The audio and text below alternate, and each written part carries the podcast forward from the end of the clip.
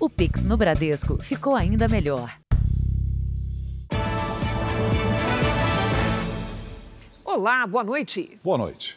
Em São Paulo, mais de 4 mil mulheres que têm medidas protetivas já pediram ajuda da polícia por meio de um aplicativo de celular. O chamado Botão do Pânico acelera o atendimento às vítimas de violência doméstica.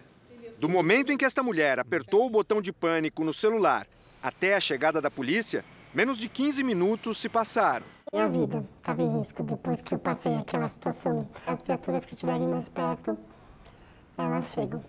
Por determinação da justiça, o pai da filha dela é impedido de se aproximar a menos de 500 metros, resultado de um histórico de violência. Fui agredida grávida duas vezes, precisei pedir protetiva para ficar viva. O botão que ela apertou faz parte do SOS Mulher, um aplicativo conectado à Polícia Militar para quem tem medida protetiva no estado de São Paulo. No primeiro cadastro, é preciso incluir o número do processo judicial. 281 mil mulheres têm direito a usar o botão do pânico. 32 mil baixaram a ferramenta. A equipe vai diretamente para o local onde ela está, porque quando ela aciona, vem para nós os dados de latitude e longitude do local onde ela fez o acionamento. O principal benefício é a agilidade. Em um acionamento comum, a pessoa precisa ligar para a polícia, esperar ser atendida e, em seguida, passar as informações básicas do que está acontecendo aqui para o setor de atendimento de emergências. Só o cadastro leva, em média, um minuto e meio. O uso do aplicativo pula todo esse processo. O chamado cai direto nos computadores desta outra sala. E daqui, a ocorrência é enviada para a equipe mais próxima do local. Dependendo do caso, os bombeiros dão apoio à Polícia Militar. Quanto mais nós ganharmos tempo no atendimento de uma emergência, nós estamos evitando perdas de vida, né, lesões corporais. Numa emergência, né, o tempo ele é o fator preponderante. Né? Desde a criação do aplicativo em março de 2019, o SOS Mulher já foi acionado mais de 4 mil vezes. 243 pessoas foram conduzidas para a delegacia e, desse total, 114 permaneceram na prisão. Para a mulher com quem conversamos no início da reportagem, o aplicativo é como uma arma que não mata, apenas protege. Vida. Salva. Dá uma sensação de segurança mesmo. Veja agora outros destaques do dia. Imagens revelam assassinato de ex-presidente de escola de samba. Furacão Ian provoca transtornos e destruição nos Estados Unidos.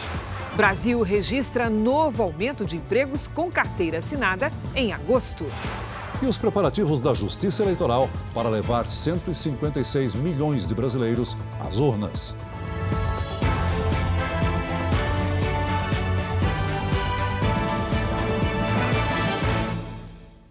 Oferecimento Bradesco. A gente não para de se reinventar por você.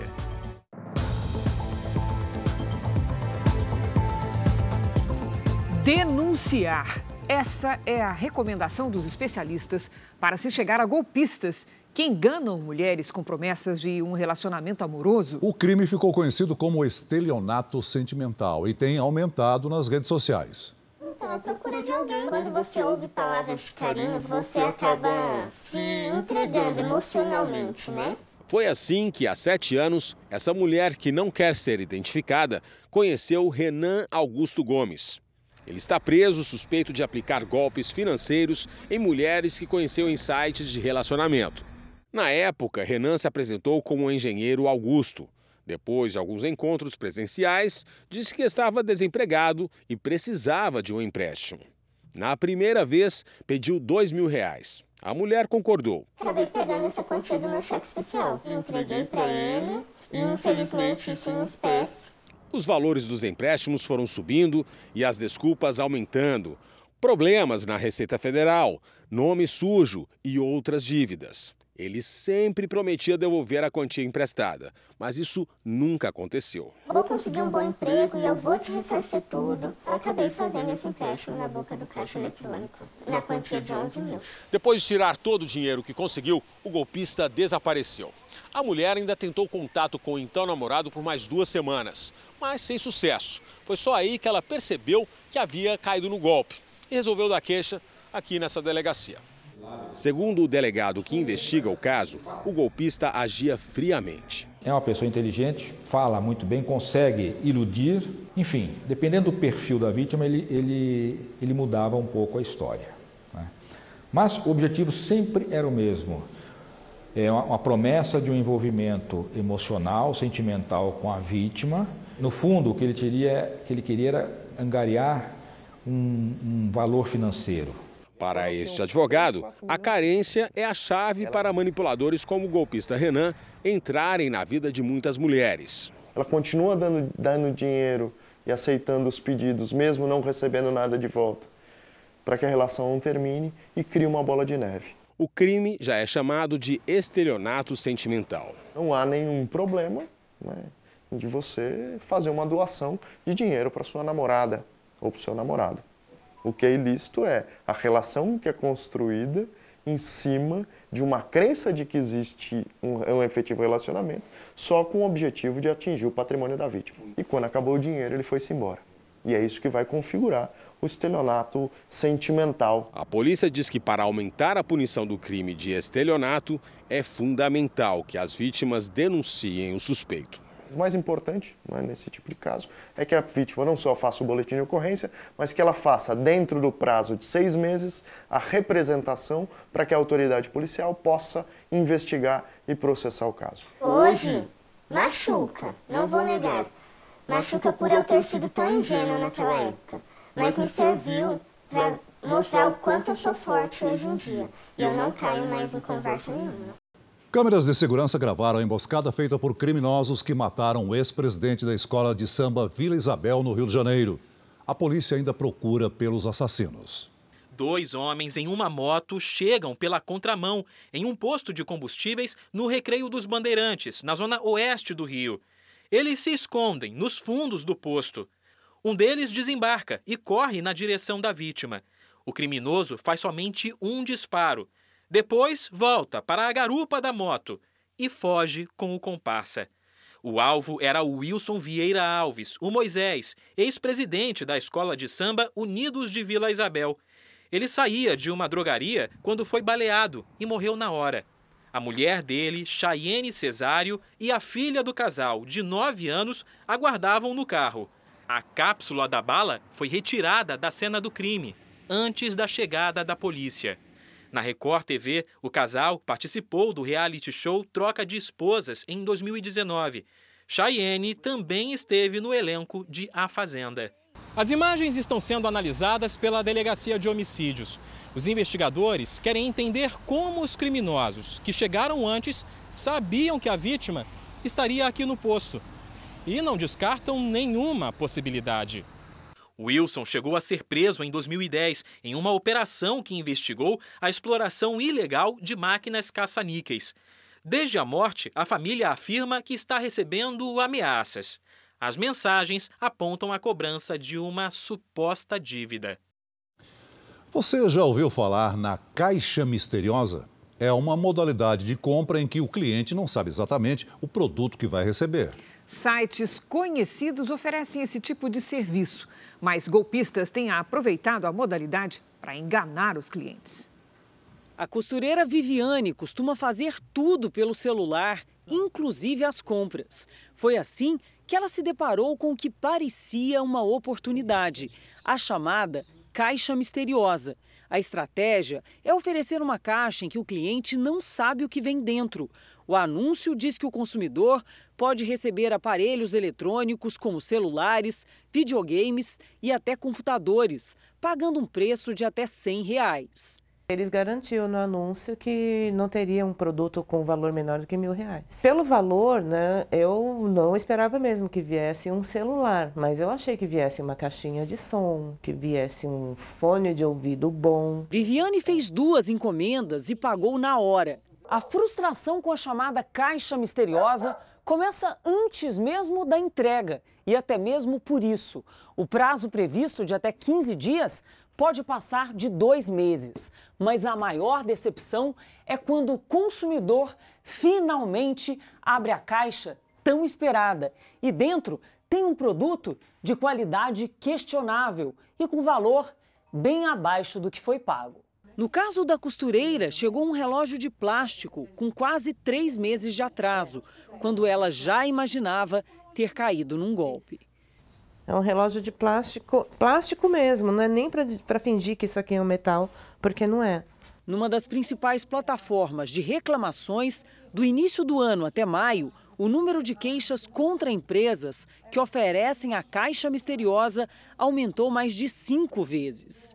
No Procon de São Paulo, de janeiro a agosto desse ano, houve cerca de 8 mil reclamações de produtos entregues de forma irregular e mais de 2 mil queixas sobre a qualidade das mercadorias. Toda a sistemática da caixa surpresa já afronta o Código de Defesa do Consumidor. O consumidor, o adquirente, ele não pode pagar por um serviço ou um produto que ele não sabe a natureza, a quantidade, a forma de pagamento que ele vai receber. O consumidor deve estar atento. Em muitos casos, o mistério pode terminar em prejuízo e frustração.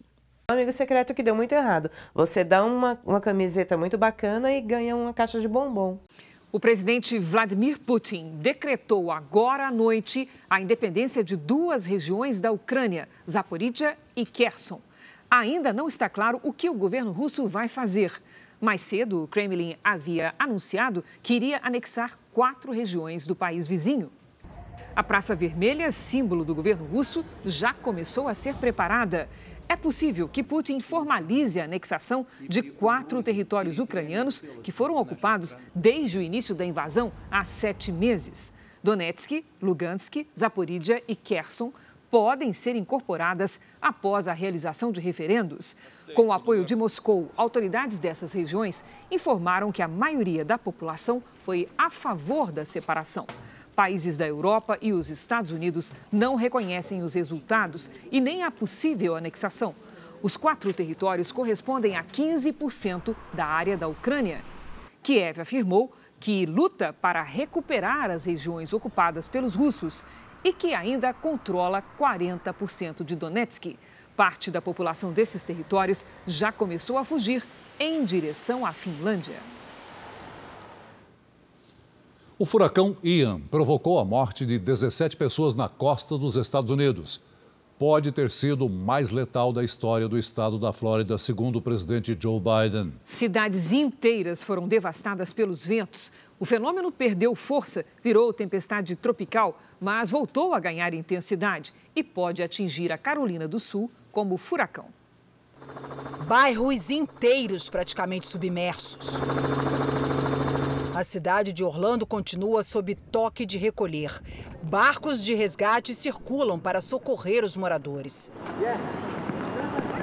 Essa é uma importante via de acesso ao centro de Orlando. Por aqui passam milhares de carros todos os dias.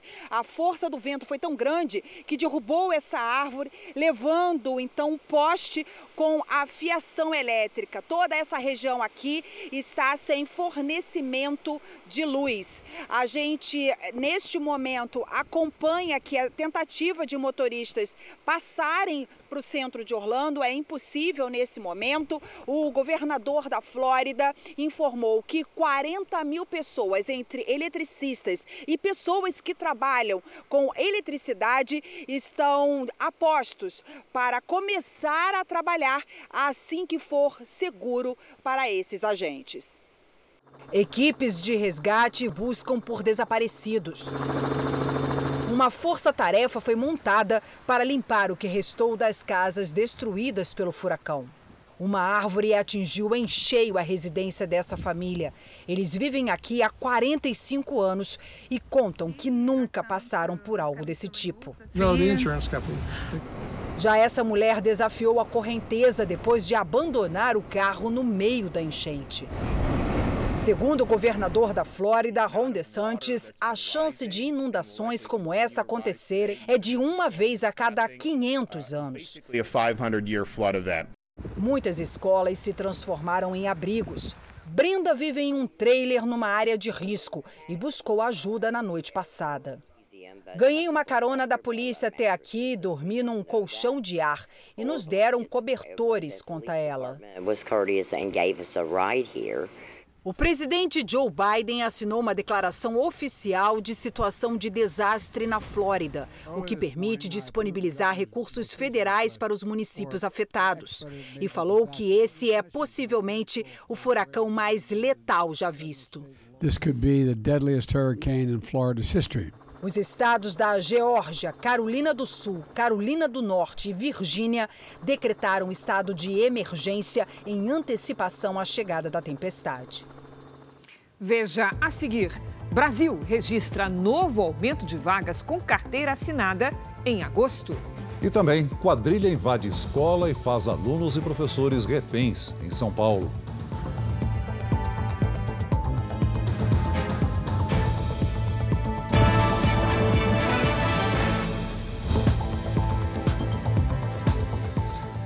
A polícia prendeu mais dois integrantes de uma quadrilha de Porto Alegre especializada em roubo de relógios de luxo. As prisões aconteceram em São Paulo, para onde os relógios eram levados e revendidos pela internet. Veja este flagrante. Uma das vítimas para no sinal vermelho e, em instantes, tem o relógio roubado. A quadrilha agia em bairros de classe média alta da capital gaúcha. Os motoristas eram seguidos quando saíam de condomínios ou restaurantes sofisticados. Normalmente agiam em três motocicletas, uma delas encostava ao lado do motorista, batia com, com um revólver no vidro para que ele abrisse. Quando ele abria, eles só querem o relógio e cometiam o crime de roubo. Em todas as abordagens, os alvos eram sempre os relógios. Os itens de luxo chegam a custar 100 mil reais cada um.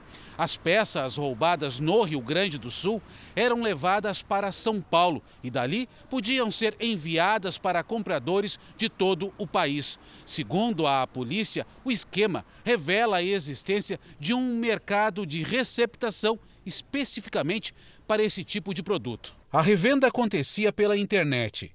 Vídeos dos relógios eram publicados para chamar a atenção dos compradores. É importante salientar que as pessoas comprem produtos com procedência, até porque podem ser enquadradas no crime de receptação né, que seria o caso na compra de um relógio então roubado ou furtado. Os criminosos foram localizados em São Paulo e trazidos para Porto Alegre, onde estão presos. A polícia recuperou oito relógios de grife que juntos custam mais de 800 mil reais. Em julho, outras quatro pessoas já tinham sido presas por envolvimento com a quadrilha. Esta grande quantidade de drogas foi apreendida num carro de aplicativo hoje de madrugada no Rio de Janeiro. A carga pertencia à passageira Flávia Curcio Percles, de 25 anos. Ela foi presa em flagrante. Foram encontrados cocaína, skunk e maconha. O motorista do aplicativo foi ouvido e liberado. Três homens foram baleados durante uma briga entre as torcidas organizadas do esporte e do Náutico no Recife. O confronto começou de madrugada após a partida entre os dois times pela Série B do Campeonato Brasileiro. Embora o jogo tenha acontecido no estádio do esporte, o tumulto foi perto da sede do Náutico. Por isso, a polícia acredita que o encontro já havia sido planejado pelos integrantes das uniformizadas. Os autores dos disparos fugiram. Os feridos foram socorridos e não correm risco de morrer. O Brasil criou em agosto quase 279 mil novos postos de trabalho com carteira assinada. No mês passado, todas as 27 unidades da federação tiveram um saldo positivo na geração de empregos. Em 2022, o saldo já passa de 1 milhão e 850 mil novos trabalhadores no mercado formal. Os números são do CAGED, o cadastro que é vinculado ao Ministério do Trabalho e Previdência. Ainda hoje, Justiça decreta a prisão preventiva de guarda municipal que matou o jovem de 19 anos. E veja também: o TSE se prepara para as eleições de domingo.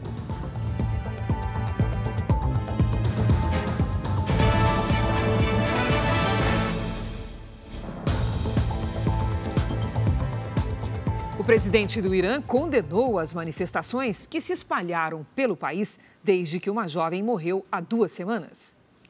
Segundo o presidente, é preciso separar protestos de distúrbios. Ele declarou que a polícia vai tratar com firmeza aqueles que participam de atos que o Irã considera violentos. Mais de 40 pessoas já morreram nas manifestações que começaram depois da morte de uma jovem detida por não cobrir completamente os cabelos com o véu, como obriga a lei islâmica. A vencedora do Nobel da Paz, Aung San Suu Kyi, foi condenada a mais três anos de prisão em Mianmar. A ex-líder do país é acusada agora de violar a lei de segredos de Estado. Ela já foi condenada a mais de 20 anos de prisão por acusações de corrupção e até de fraude eleitoral. Todos os julgamentos aconteceram a portas fechadas. Suu Kyi foi presa após o golpe de Estado que aconteceu em Mianmar em fevereiro. Na primeira semana da primavera, Paraná, São Paulo, Rio de Janeiro, Mato Grosso do Sul e Goiás ultrapassaram a média de chuvas esperada para setembro. Será que o mês vai seguir com chuva até o final? Já está conosco a Lidiane Sayuri. Vamos conversar com ela. Lid, chuvarada sem fim, né? Pelo Sim, Brasil afora. É verdade. A chuva vai fechar esse mês, viu, Cris? Boa noite para você. Oi, Celso. Muito boa noite. Boa noite a todos que nos acompanham. Há muita nebulosidade sobre o centro-sul do país. Uma circulação de ventos mantém as nuvens carregadas. E nesta sexta-feira, a chuva aumenta sobre os três estados da região sul. A chance de temporais com granizo, ventos de até 70 km por hora e deslizamentos do Rio Grande do Sul até o Rio de Janeiro e em Mato Grosso do Sul. Do Acre até o norte do Maranhão, sol com chance de chuva e trovoadas. No litoral do Nordeste, previsão de chuva fraca. Do norte de Goiás até o Ceará, mais um dia de sol, calor e baixa umidade em Florianópolis. E no Rio de Janeiro, sexta-feira chuvosa, com 18 e 23 graus. Já em Goiânia, máxima de 36. Em Natal, São Luís e Manaus, chuva e sol, com 30, 33 e até 34 graus. Na capital paulista, chove até sábado. Nesta sexta, a quantidade de água diminui e à tarde faz até 19 graus. No sábado, o sol volta a aparecer e por isso esquenta um pouquinho máxima de 23. A Eliane e a Idália estão no tempo delivery. Elas pedem tempo delivery para água fria na Bahia, Idi. Opa, vamos lá, Celso. Oi, Eliane. Oi, meninas. Olha, faz calor no interior da Bahia nesta sexta e sábado, máxima de 30 graus. No sábado pode chover à tarde. Domingo ainda mais quente, com 32. Previsão personalizada para qualquer cidade do Brasil e do mundo Conte com a gente. Mande o seu pedido pelas redes sociais com a hashtag você no JR. Cris, Celso. Obrigada, Lidy. Até amanhã, Lidy. Até amanhã. Veja a seguir: jogadores acusados de violência sexual devem ser ouvidos em São Paulo. E também, caso do guarda municipal que matou o jovem de 19 anos é tratado como homicídio.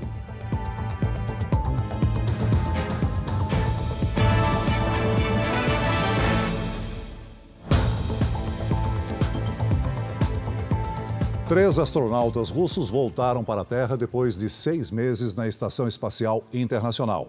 A nave com os astronautas pousou hoje no Cazaquistão às sete da manhã, no horário de Brasília. Foi o fim do primeiro voo espacial totalmente tripulado por astronautas da Rússia em mais de 20 anos. A Estação Espacial Internacional passará a ser comandada pela italiana Samantha Cristoforetti. Foi divulgado hoje o atestado de óbito da rainha Elizabeth II. O documento confirma que a monarca morreu de causas naturais, assim como o marido, o príncipe Philip. Segundo o atestado, a rainha faleceu no castelo de Balmoral, na Escócia, no dia 8 de setembro, cerca de três horas antes do anúncio oficial feito pelo Palácio de Buckingham. Elizabeth passou os últimos momentos de vida ao lado da filha, a princesa Anne, responsável por registrar o óbito da mãe. O Catar não vai exigir comprovante de vacinação contra a Covid para os torcedores que viajarem para a Copa do Mundo. Mas quem quiser entrar no país precisa apresentar um teste com diagnóstico negativo, feito no máximo 48 horas antes do embarque. A Copa do Mundo do Catar acontece a partir de 20 de novembro. O Jornal da Record faz uma pausa para o horário eleitoral. Voltamos logo em seguida com mais JR.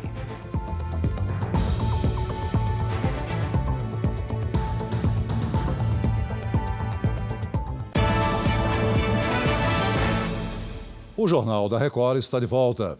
O número de assaltos disparou no centro de São Paulo de janeiro a agosto desse ano. É principalmente no período da noite que os criminosos aproveitam para atacar. Os suspeitos conversam tranquilamente na escadaria. Eles estão à espera da vítima. De repente, correria e gritos do alto do prédio. Logo em seguida, mais corre-corre. O local é usado como rota de fuga por assaltantes. Este mercado, também no centro de São Paulo, fica aberto 24 horas por dia, mas durante a noite baixa as grades. O atendimento é feito somente pela abertura. Os clientes não entram mais. Ainda na região central, moradores gravaram um casal que é abordado na calçada por três assaltantes. Depois do roubo, os criminosos vão embora sem pressa. Dia sim, dia não, ou quase todo dia tem algum tipo de incidente ali. Henrique foi agredido durante um assalto bem perto da escadaria que mostramos no começo da reportagem. Ele chegou a ficar dois dias internado. Um me abordou pela frente, outro por trás e começaram a tentar esvaziar meus bolsos. E quando eu caí no chão, antes deles fugirem, eles me deram um, pontapé na cabeça. Dados da Secretaria de Segurança Pública mostram que a quantidade de roubos na região central de São Paulo cresceu esse ano em comparação com o ano passado. Em algumas áreas, como essa aqui da Consolação, esse número quase dobrou. Juntas, as cinco principais delegacias do centro de São Paulo registraram mais de 36.300 roubos e furtos entre janeiro e agosto. Um aumento de quase 60% em relação ao mesmo período do ano passado. São, em média, 149 assaltos por dia na região. Diante disso, os moradores resolveram agir de alguma forma. A gente sai na janela para tentar fazer barulho, a gente já tentou várias formas de melhorar a segurança. Toda vez que eu saio de casa eu tenho essa preocupação, nossa, será que vai acontecer alguma coisa? Aí você deixa de andar com o celular, deixa de sair com pertence, de valor, porque você nunca sabe o que pode acontecer. Em São Paulo, três homens foram presos após uma sequência de crimes. Depois de assaltar uma casa, parte da quadrilha invadiu uma escola e fez alunos e professores reféns. Esse vídeo foi gravado por um morador e mostra um tiroteio entre os criminosos e a polícia. Uma viatura tinha pelo menos 20 marcas de tiros. A quadrilha teria roubado uma casa de alto padrão no bairro do Morumbi. Um suspeito foi preso quando tentava fugir. Outros dois invadiram uma escola de inglês. Alunos e professores foram feitos reféns. Logo após a invasão, as crianças foram liberadas. Depois de duas horas de negociação, Quatro professores foram soltos e os dois assaltantes presos. Uma câmera de segurança flagrou cinco criminosos abandonando um carro e fugindo. A polícia encontrou armas, munições e coletes à prova de balas que foram usados no crime. Reviravolta no caso do guarda municipal que matou um jovem de 19 anos em São Bernardo do Campo, na Grande São Paulo. A justiça decretou hoje a prisão preventiva do guarda municipal. O caso deixou de ser tratado como uma reação a uma tentativa de assalto e passou a ser investigado como homicídio. O guarda municipal Marcelo Antônio de Oliveira Júnior estava com a mãe neste carro. Lucas tinha saído da faculdade e esperava uma carona do pai. Ele estava no ponto de ônibus, veio um carro da cor que era do pai dele, ele pensou que era do pai e foi. Quando ele pôs a mão na porta, não sei se ele chegou a abrir a porta, que ele abriu a porta, o carro já deu dois tiros no peito dele. Lucas chegou a ser socorrido, mas morreu no hospital. No depoimento, o GCM disse acreditar que era um assalto e reagiu. Ele ainda afirmou que encontrou uma pistola de brinquedo na rua. Houve divergências nas versões apresentadas pelo Marcelo e pela equipe da Guarda Municipal, que apresentou a ocorrência com relação à localização local e tempo de encontro desse artefato próximo ao onde ocorreu os disparos. De acordo com o boletim de ocorrência, Marcelo disse informalmente que daria outra versão do interrogatório, excluindo a arma falsa chamada de simulacro da cena do crime. Marcelo vai responder por homicídio e fraude processual.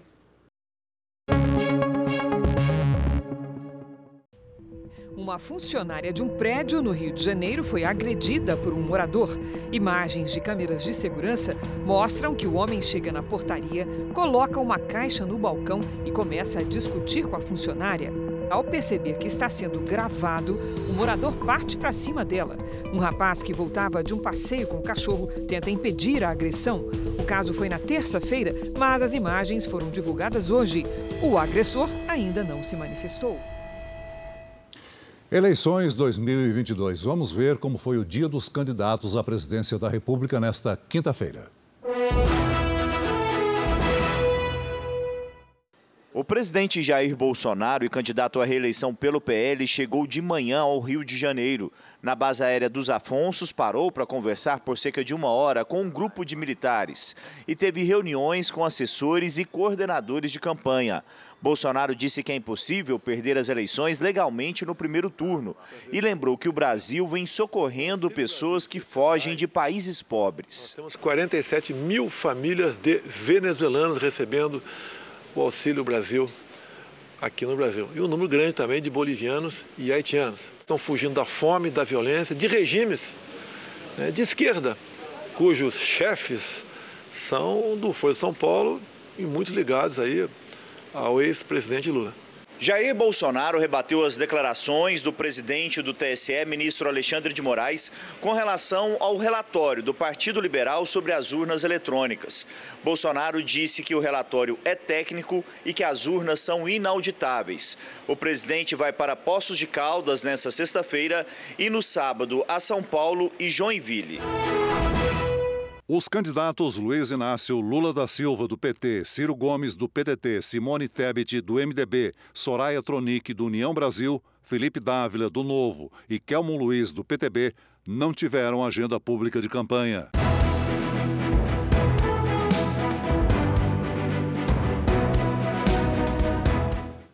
O presidente do Tribunal Superior Eleitoral, ministro Alexandre de Moraes, voltou a afirmar que as eleições de domingo serão confiáveis. A declaração veio um dia depois de o PL, partido do presidente Bolsonaro, divulgar o relatório de uma auditoria independente contratada pela Legenda que questiona o sistema eletrônico de votação.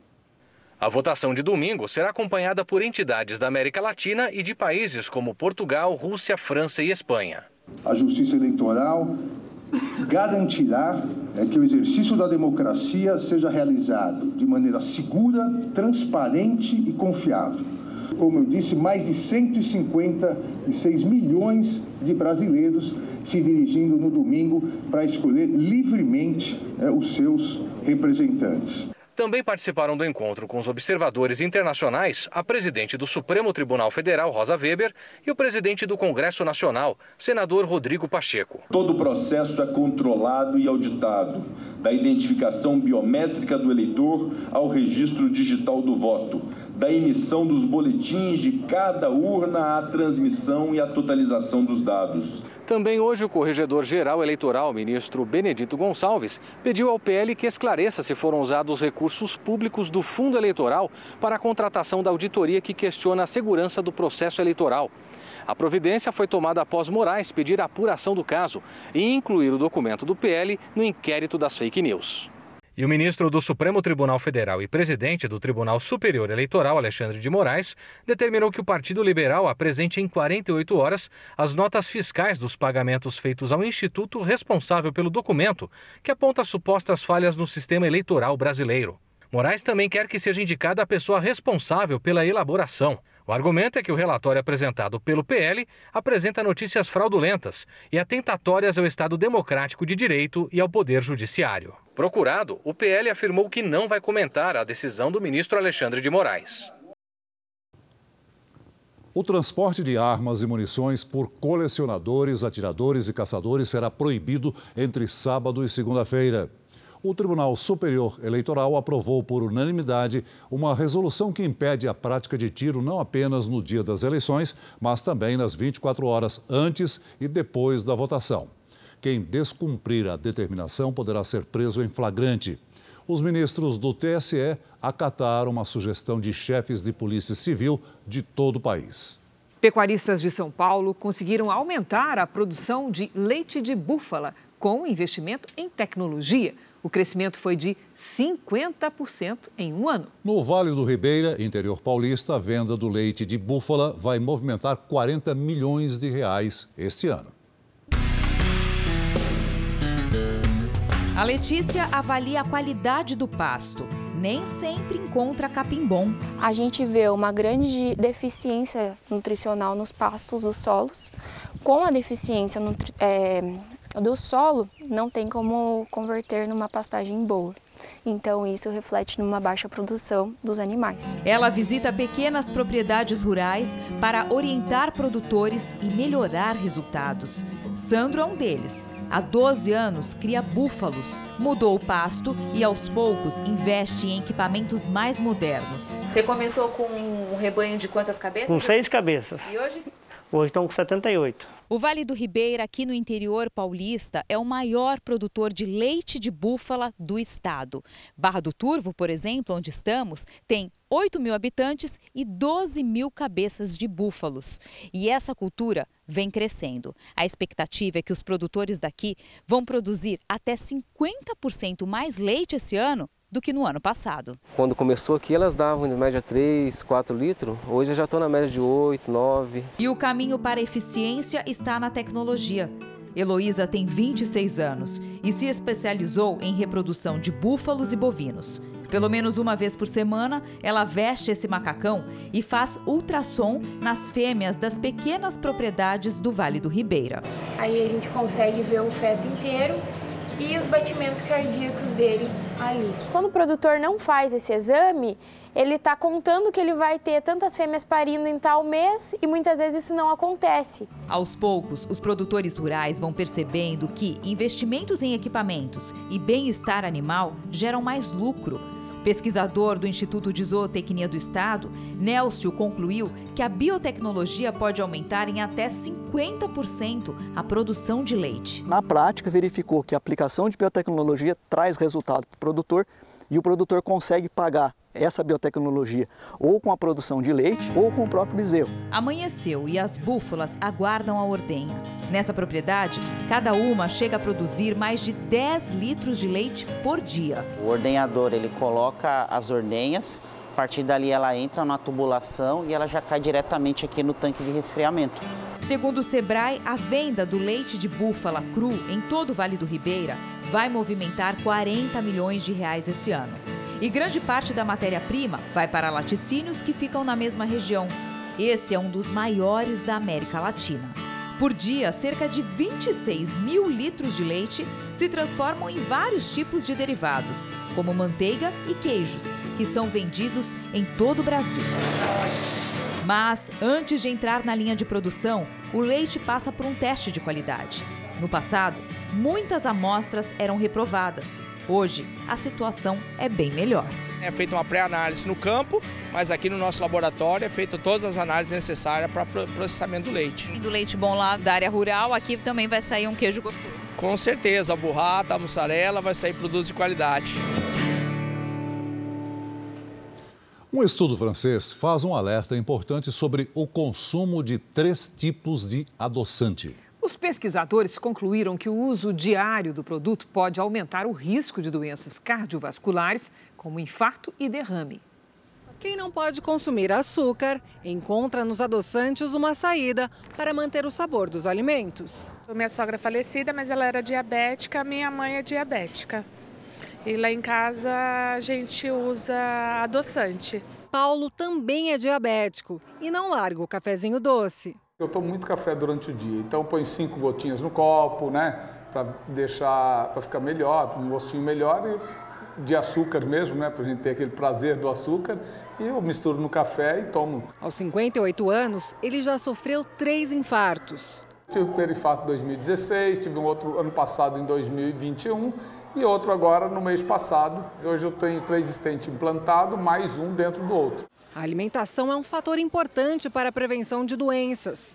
Para analisar os impactos do consumo de adoçantes artificiais na saúde, pesquisadores franceses realizaram um longo estudo que só foi publicado agora. Os cientistas avaliaram a dieta de 103 mil pacientes que usavam adoçantes todos os dias. 80% eram mulheres. A alimentação dos voluntários foi monitorada por 12 anos. A pesquisa apontou que a ingestão de aspartame foi associada ao aumento de risco de problemas vasculares no cérebro e que o consumo dos adoçantes com as substâncias acesulfame de potássio e sucralose pode ter relação com o crescimento no risco de doenças do coração. Para este cardiologista, o estudo torna necessário definir limites seguros de consumo desse tipo de produto. Em pacientes que não têm comorbidades, o açúcar deve ser consumido em doses normais, não em excesso, assim como o adoçante para pacientes diabéticos. Mas o que a gente precisa é ponderar o uso desses produtos e correlacionar diretamente o risco e o benefício para cada pessoa. O aspartame está presente em alimentos como iogurtes e sorvetes sem açúcar. Já o adoçante, sucralose, pode ser encontrado em refrigerantes e sucos industrializados. Depois dos infartos, Paulo ficou mais preocupado com o que come. Faço acompanhamento com nutricionista, com nutrólogo, com endócrino. As buscas pelos desaparecidos após a queda de uma ponte no Amazonas continuam. Hoje foram identificadas três pessoas que morreram no desabamento. A aposentada Maria Viana Cordeiro, de 64 anos, o motorista Marcos Rodrigues Feitosa, de 39, e o dentista Rômulo Augusto de Moraes, de 36, não resistiram ao desabamento da ponte na BR-319, perto de Manaus. O trabalho de busca por desaparecidos continua. Oito mergulhadores atuam no local. Olhando a ambulância, olhando dentro de ambulância, para ver se meu avô estava lá dentro, mas até agora nada. Segundo o Corpo de Bombeiros, sete carros estão submersos. Nós estamos retirando um veículo de cima do outro, ainda debaixo d'água, para que ele seja posicionado no local adequado e a partir daí ser feito o içamento com segurança. O acidente aconteceu ontem na altura do município de Careiro da Várzea. Hoje o dia foi de congestionamento debaixo de muito sol. O trecho da rodovia está interditado e balsas fazem a travessia. A estrada é de responsabilidade do governo federal. O Departamento Nacional de Infraestrutura de Transportes, o DENIT, disse que trabalha em parceria com o Exército para construir uma ponte metálica na região. Repare nesta carreta. O motorista perde o controle, bate na mureta e invade a pista contrária. A carreta só para depois de bater no barranco na pista lateral. O acidente foi na rodovia Fernão Dias, na cidade de São Joaquim de Bicas, região metropolitana de Belo Horizonte. O motorista da carreta teve ferimentos leves e foi encaminhado para um hospital da região. A polícia de São Paulo deve ouvir os três jogadores do Botafogo de Ribeirão Preto acusados de violência sexual contra uma modelo. O crime teria ocorrido em um hotel do Rio de Janeiro. As testemunhas já começaram a ser ouvidas pela polícia. Entre elas, funcionários do hotel onde os abusos teriam acontecido.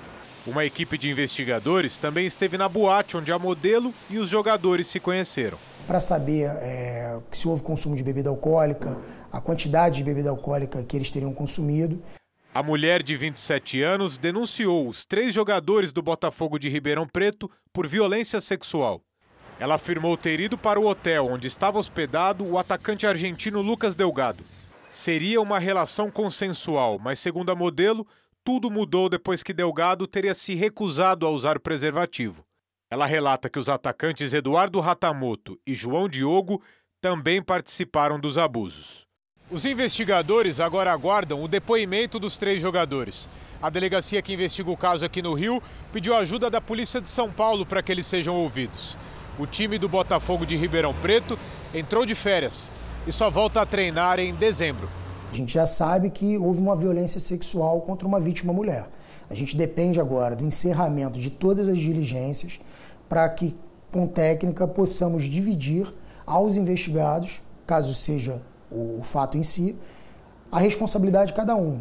Após o episódio, Lucas Delgado teve o contrato rescindido com o clube do interior paulista. Os outros dois atletas também foram punidos, mas ainda têm vínculo com o Botafogo de Ribeirão. A defesa de João Diogo afirma que ele é inocente e vai se pronunciar no momento oportuno. Procuradas, as defesas dos outros dois jogadores ainda não se manifestaram. Essa edição termina aqui e à meia-noite e meia tem mais Jornal da Record. Fique agora com Reis. E logo após Amor Sem Igual, tem eliminação ao vivo em A Fazenda. Ótima noite para você. Boa noite.